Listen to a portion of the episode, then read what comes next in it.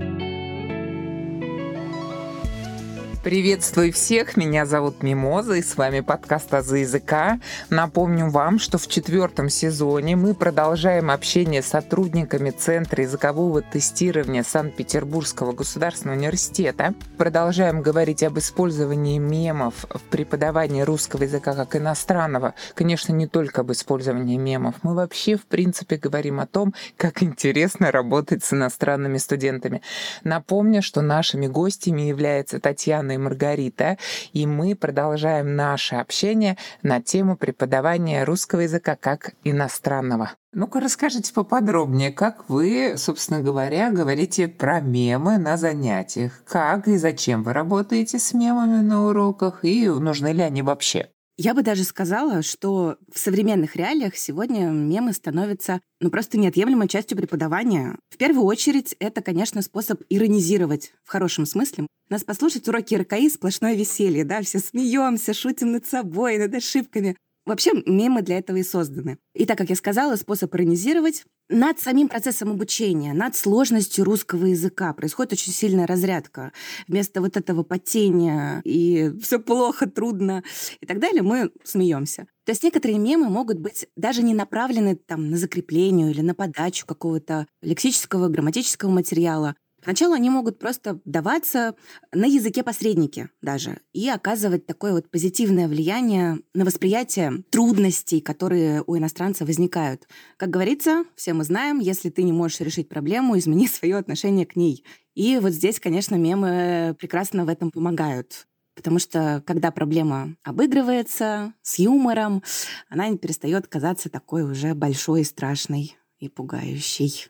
Да, и вот в этих целях, на самом деле, некоторые мемы можно уже пускать в ход прям на первых занятиях, как, например, популярный мем с Джеки Чаном, может быть, вы видели, который вот такой с выражением ужаса, недовольства хватается за голову, и подпись, когда приходишь на первый урок русского языка и видишь вот это вот гигантское «Здравствуйте». Да, которое просто выбивает их, мне кажется, из колеи, да, потому что произношение этого слова уже большой энергоемкий процесс произношение, написание, половину букв ты не произносишь, еще и редуцируешь. Да, Вообще да. катастрофа. Или вот, например, мем, может быть, вы знаете, в основе этого мема лежит сцена из фильма «Волшебная страна». Там мужчина, Джонни Депп, сидит э, на скамейке с мальчиком, э, которого играет Фредди, не помню. Фредди Хаймер. Да-да-да, точно, точно. Вот этот мальчик со слезами на глазах ему сообщает, что значит, я обещал девушке, что выучу ее язык. Мужчина, который Джонни Депп, спрашивает, а откуда она? Тот отвечает, вот из России.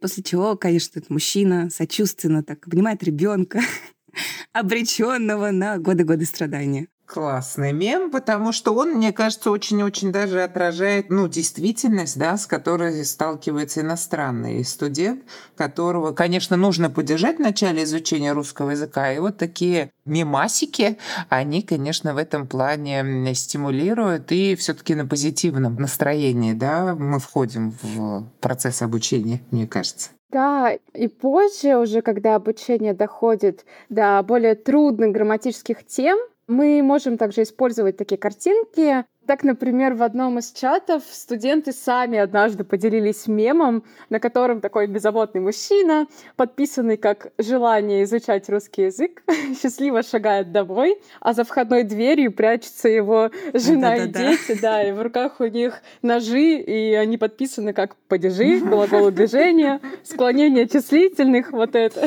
А я еще видела вариант с э, генитив плюраль единственный, значит, нож — это родительное число множественного падежа. Да, это самое трудное, наверное, из всех падежей. Ну, мы тут никогда не закончим, если будем сравнивать, что труднее. Но вообще шутки шутками, но одновременно это рабочий инструмент. Однозначно. Да, и в жизни в нашей, и в обучении тоже. Он нивелирует стресс, нивелирует напряжение, вот иностранцы сталкиваются с трудными языковыми какими-то явлениями, с лексическими единицами, с грамматическими темами. Но здесь, в этот момент, студент понимает, что мемы, они отражают какие-то актуальные проблемы, вопросы и ситуации. Мы же создаем мемы, как правило, в трудные времена. И вот у студента трудные времена, например, с глаголами движения. И если существуют мемы на эти темы, то это значит, что вот не со студентом что-то не так. Это вообще общая проблема. Не он первый, не он последний. Все через это проходят. А значит, и вот эти студенты тоже никуда не денутся, пройдут, выучат и будут использовать успешно. Ну вот мы раз говорим сегодня о мемах, расскажите поподробнее конкретно, как вы используете их в качестве учебных материалов. Очень интересно. Мем — это же юмористический текст с вербальным и иконическим компонентами, и они, по сути дела, могут быть отличным инструментом мемотехники, да, быстрого эффективного запоминания. Мы, по сути дела, на картинке видим какой-то яркий и, как правило, знакомый многим образ, который остается в памяти. А текст, который мы помещаем на картинку, он актуализирует закрепляет изучаемую на данном этапе грамматику, лексику. И вот в таких целях мемы тоже можно вводить в обучение самого начального уровня. Например, вы изучаете со студентами дни недели и показываете мем с текстом «Я никогда не говорю «сегодня понедельник», я говорю после-после-после завтра пятница. Послезавтра пятница? После-после-после завтра пятница. Или там, например, при изучении грамматической модели «любить плюс инфинитив» можно использовать мем «иногда я думаю, что я кот», «я люблю много спать», «есть и ничего не делать». Но вообще, картинки с котами — это такой универсальный шаблон для создания любого мема. Они всегда удачно заходят в любой аудитории. Однозначно. Самая популярная вообще. тема, да? С котики угу, все да, эти. Да, да. Маргарита Владимировна, а у вас есть примеры из практики? Конечно, я присоединяюсь. Например, знакомятся ваши студенты или наши студенты с родительным падежом и с лексико-семантической группой «Продукты питания». Этой ситуации можно показать мем, где девушка недовольно спрашивает молодого человеку. Эта девушка, наверное, на диете. И вот она спрашивает, ты опять ешь пиццу? Он отвечает, да, но сегодня я хочу съесть только два кусочка пиццы. Два кусочка пиццы. Вот она, вся соль-то. И он, значит, с довольным видом эту пиццу пополам делит на два кусочка. Класс. Или там, например, э, мем, на котором два кадра с Ди Каприо. Один из фильма «Волк с Уолл-стрит» и другой из фильма «Выживший» и подписи начал изучать русский язык и продолжаю изучать русский язык. Его можно задействовать на уроке, когда речь идет о глаголах начинать, продолжать, заканчивать. Ну и потом это хорошее задание для выхода в речь с утверждением. А вы согласны или вы не согласны? Что думаете? И получается очень естественно. Да, вот эти вот примеры, два кусочка пиццы, да, или глаголы начинать, продолжать, заканчивать. То есть, по сути, мы сейчас говорим о том, что мемы помогают в отработке различных грамматических тем, да? Верно. И можно по-разному и на разные темы их использовать, еще и придумывать. Придумывать, в смысле, свои мемы или использовать какие-то мемы? Да, мы такое в практике используем. Сами создаем свои мемы. Классно. Да-да-да. Мемы, мы уже не раз об этом сегодня говорили, вызывают эмоциональный отклик на реалии. И когда у нас появляется хорошее настроение, какие-то позитивные эмоции, это мотивирует к обучению. Недавно, например, по-моему, со студентами из Греции, после изучения творительного падежа, они сами прислали коллаж из двух фотографий, сделанных в Петербурге. На первой фотографии люди падают на скользкой дороге, на второй они перепрыгивают через лужи, которые образовались от талого снега, и подпись «Весна в России» — это когда люди перестают танцевать брейкданс и начинают заниматься балетом, как-то так, по-моему, было. Сами сделали, сами создали, сами отправили. И вообще мемы, связанные со стереотипами о России, или с погодой в России, особенно с погодой в Петербурге, наверное, это отдельная любовь студентов и вот сначала ты, значит, развенчиваешь эти стереотипы, объясняешь им, что в средней полосе России вообще-то у нас климат умеренно континентальный, и вовсе нет тут никакой вечной зимы, нет вечной мерзлоты. Отправляешь им, значит, фотографии доказательства южных городов России, где там пальмы растут, солнце светит. А потом внезапно в мае или, что еще хуже, в июне недавно, по-моему, у нас град шел вообще, да, внезапно начинает идти снег. И ты, конечно, не можешь не снять такое на видео, делишься этим видео со студентами, отправляешь им, и Им это, конечно, интересно, они соприкасаются с реальными ситуациями, и вот уже майский снег в Петербурге становится нашим, вашим, нашим новым мемом собственного производства. И у студентов формируется, кстати, новый навык критическое мышление на русском языке, потому что вот у них есть реальные примеры и опровергающие вот этот стереотип о холодной России, и, с другой стороны, подтверждающие этот стереотип все эти образы, они как бы складываются воедино, легко запоминаются, остаются в памяти студентов, как шаблоны, как примеры, которыми они дальше могут оперировать. Да и просто, чтобы впечатлить собеседника своими познаниями русского юмора. Никогда не знаешь, когда эти картинки могут пригодиться со снегом. Согласна с вами, и я считаю, что это, безусловно, очень эффективный метод изучения языка. И вот хотелось бы узнать, Татьяна Владимировна, мемы в преподавании используются только на начальных уровнях изучения, или вы продолжаете их использовать и далее? Конечно, мемы можно, и нужно использовать и на продвинутых уровнях тоже. Как мы уже сказали, это не только языковая практика, но и культурный бэкграунд, какие-то реалии. Вообще для декодирования прецедентных феноменов, которые используются в интернет-мемах, как правило, это какие-то картинки из фильмов, фотографии Петербурга, понимаете, да, о чем я? Нужно обладать достаточным багажом знаний о культуре, об истории, о каких-то сферах искусства, политике, экономике, религии, актуальных событиях и в мире, и в стране. И вот если студенты недостаточно осведомлены обо всем этом, то получается декодирование невозможно, да, нужен преподаватель, который будет объяснять. Но если преподаватель объясняет мем, объясняет шутку, объясняет, почему это смешно, это уже не смешно. Вот, так что, конечно, вот эта работа с реальными русскоязычными мемами, которые встречаются в интернете, это вообще просто высший пилотаж, и на высоких уровнях тоже заходит на ура. Многие распознают сами вот эти вот юмористические подтексты. Да, это уже, наверное, профессионализм некий, да, и уровень владения языком. Друзья, прошу ставить лайки на Яндекс Музыке, а также 5 звезд и отзывы на Apple Podcasts. У вас есть возможность читать тексты моих эпизодов. В описании эпизода есть ссылки на сайт Boosty и на сообщество ВКонтакте, где за донаты вы сможете читать тексты. Подписывайтесь на «За языка», чтобы не пропускать новые эпизоды. А вот меня возник такой вопрос. В какой момент, собственно говоря, эти мемы лучше задействовать? Во время занятий, вне занятий, при объяснении материала или в ходе практики? Как вот вы делаете? Ну, мемы можно показывать и прямо во время урока, когда мы изучаем ту или иную тему, особенно если он содержит какие-то грамматические элементы, которые подходят под актуальную тему.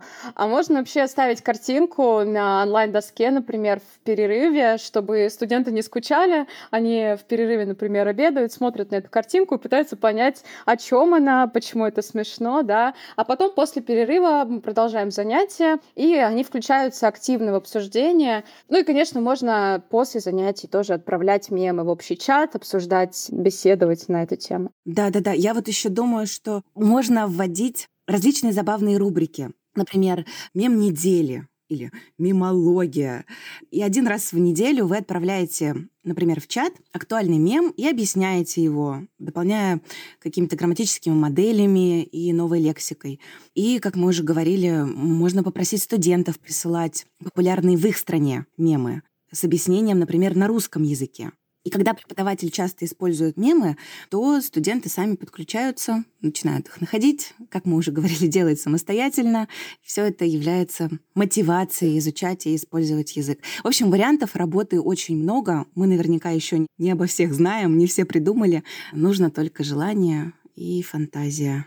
Вы так интересно рассказываете, так вкусно рассказываете эту тему, и получается, что мемы, они ведь не только развлекают, но и увлекают в процесс обучения. Да, именно. И по сути дела, мемы — это наглядная демонстрация того, что наш русский язык, он живой, он интересный, он не застыл на страницах учебника, он живет, развивается. Мы уже говорили, да, что сейчас появляются новые тематические запросы, которые нужно обсуждать с современными студентами, и в том числе эти запросы связаны с интернет-коммуникацией, да, и как раз мем — это вот особый способ интернет-коммуникации. То есть их привлечение к учебному процессу знакомит иностранцев и с культурой онлайн-общения, с культурой переписки на русском языке.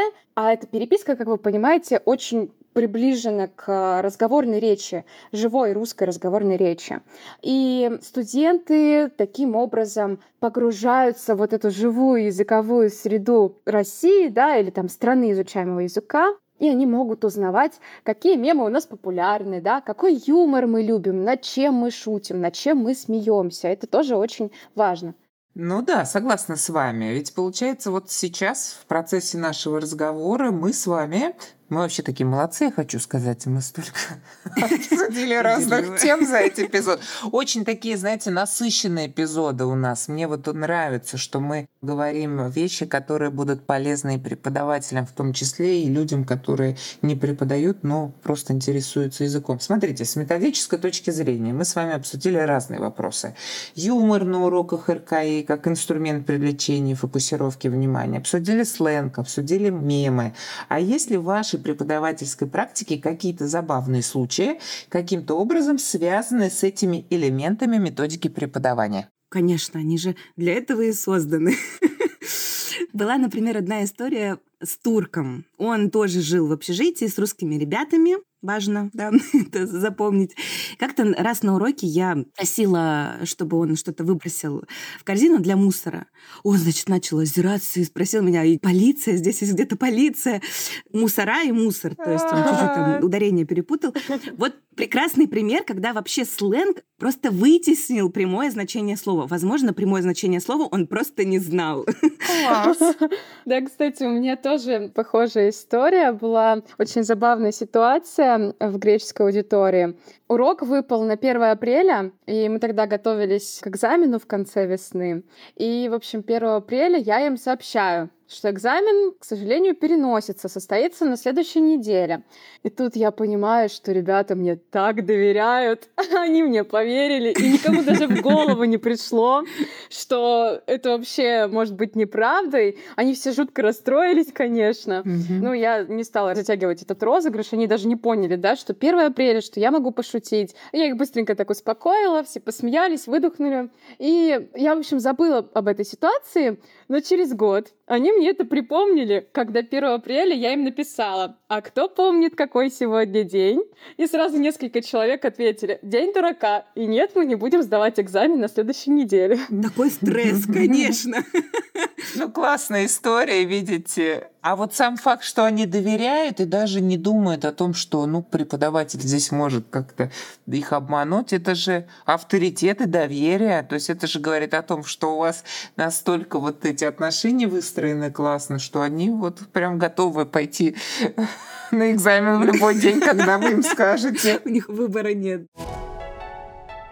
Может быть, у вас еще какие-то истории есть? Мне кажется, нашим слушателям такие вещи очень даже понравятся. Да, на самом деле историй очень много. Была еще одна нетипичная история. В общем-то, ни для кого не секрет, что в русском языке почти в любом правиле есть свои исключения. И, в общем, однажды студент неожиданно попросил объяснить, что такое русский сарказм, да, и как его распознавать. Ну и тут я использовала мем, который звучит э, примерно так. Русские используют в речи столько сарказма, что сначала его можно принять за правду, и сарказмируют они постоянно. Не бойтесь, однажды вы поймете, наверное. Да, то есть сам мем состоит из сарказма. И потом мы разбирали какую-то грамматическую тему после этого, и когда я произнесла фразу «но есть и исключения», и в ответ мне студент говорит Исключение? Правда? М-м, так неожиданно. И это было реально неожиданно, что была такая вот реакция саркастичная. Получается, ученик превзошел учителя. Но на самом деле запрос обсудить сарказм это еще не самый неожиданный. О да, вообще, наши студенты чем только не интересуются. Вы знаете, у меня был студент, как сейчас помню, его звали Малькольм. Или Малькольм, не помню вот единственное ударение. Он занимался добычей нефти. Это единственное, что было ему интересно. И мы вообще всю грамматику изучали с опорой на соответствующую лексику.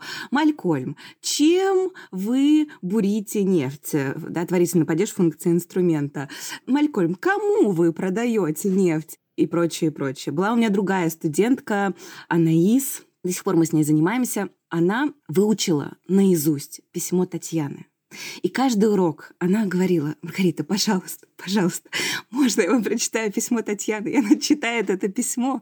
И в середине она действительно просто начинала плакать. Она так расчувствовалась от этого и говорила, боже мой, ну как же так можно писать? Боже мой, как красиво. Или с одной девушкой мы изучали Библию. У нее был, по-моему, уровень B2. Она очень хотела познакомиться с текстом на русском языке. Я местами адаптировала Библию под уровень Б2. Занималась таким вот, вот это да. Никому не говорите. Ладно, это наш секрет будет. Наш секрет — это во имя обучения. Да. Желание студента — это вообще закон нерушимый. Да.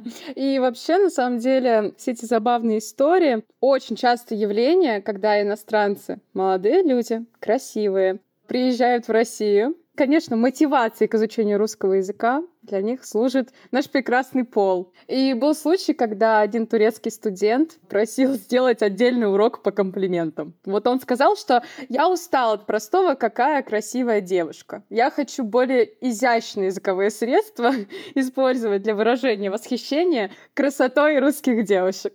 Вот даже, может быть, нам курс создать вообще по комплиментам будет пользоваться. На ура! По комплиментам, точно. Мастер-класс какой-то. Точно, точно да. Сто разных фраз. Вообще, вот я убеждаюсь с вами, общаясь, что в преподавании РКИ скучно точно не бывает никогда. Естественно, да. Это очень много интересных людей, очень разных людей, интересных ситуаций. Никогда не знаешь, что произойдет, потому что это естественная ситуация общения. Ты встречаешься с разными людьми, с разными культурами, менталитетами, характерами, жизненным опытом, интересом. Сравниваешь, сдруживаешься. Так что скучать здесь вообще некогда. И вообще можно, знаете, как сравнить работу РКИста или РКИшника? Да как вам вкусно. Да, как вам вкусно, хорошо. Да, потому что, мне кажется, и так, и так говорят. Преподаватели русского языка как иностранного с таким путешествием, когда ты заходишь без ожиданий, да, в том плане, что ты не знаешь вообще, к какому результату вы придете, какие ребята, свои особенности национальные, индивидуальные. Угу. Поэтому вот здесь вот про скуку точно речи не идет. Всегда в тонусе, всегда в каком-то состоянии, что а вот сегодня новый день, новое занятие и какие-то какие-то новые события могут произойти. Поэтому, мне кажется, у вас, у преподавателей жизнь однозначно бьет ключом каждый день, не так ли? Да. Абсолютно так. Всех приглашаем в эту профессию, если кто-то решил поменять свой жизненный путь, земную жизнь, пройдя наполовину, я ощутился в сумрачном лесу. Приходите на РКИ. Здесь никакого сумрачного леса. Очень интересно, весело и продуктивно.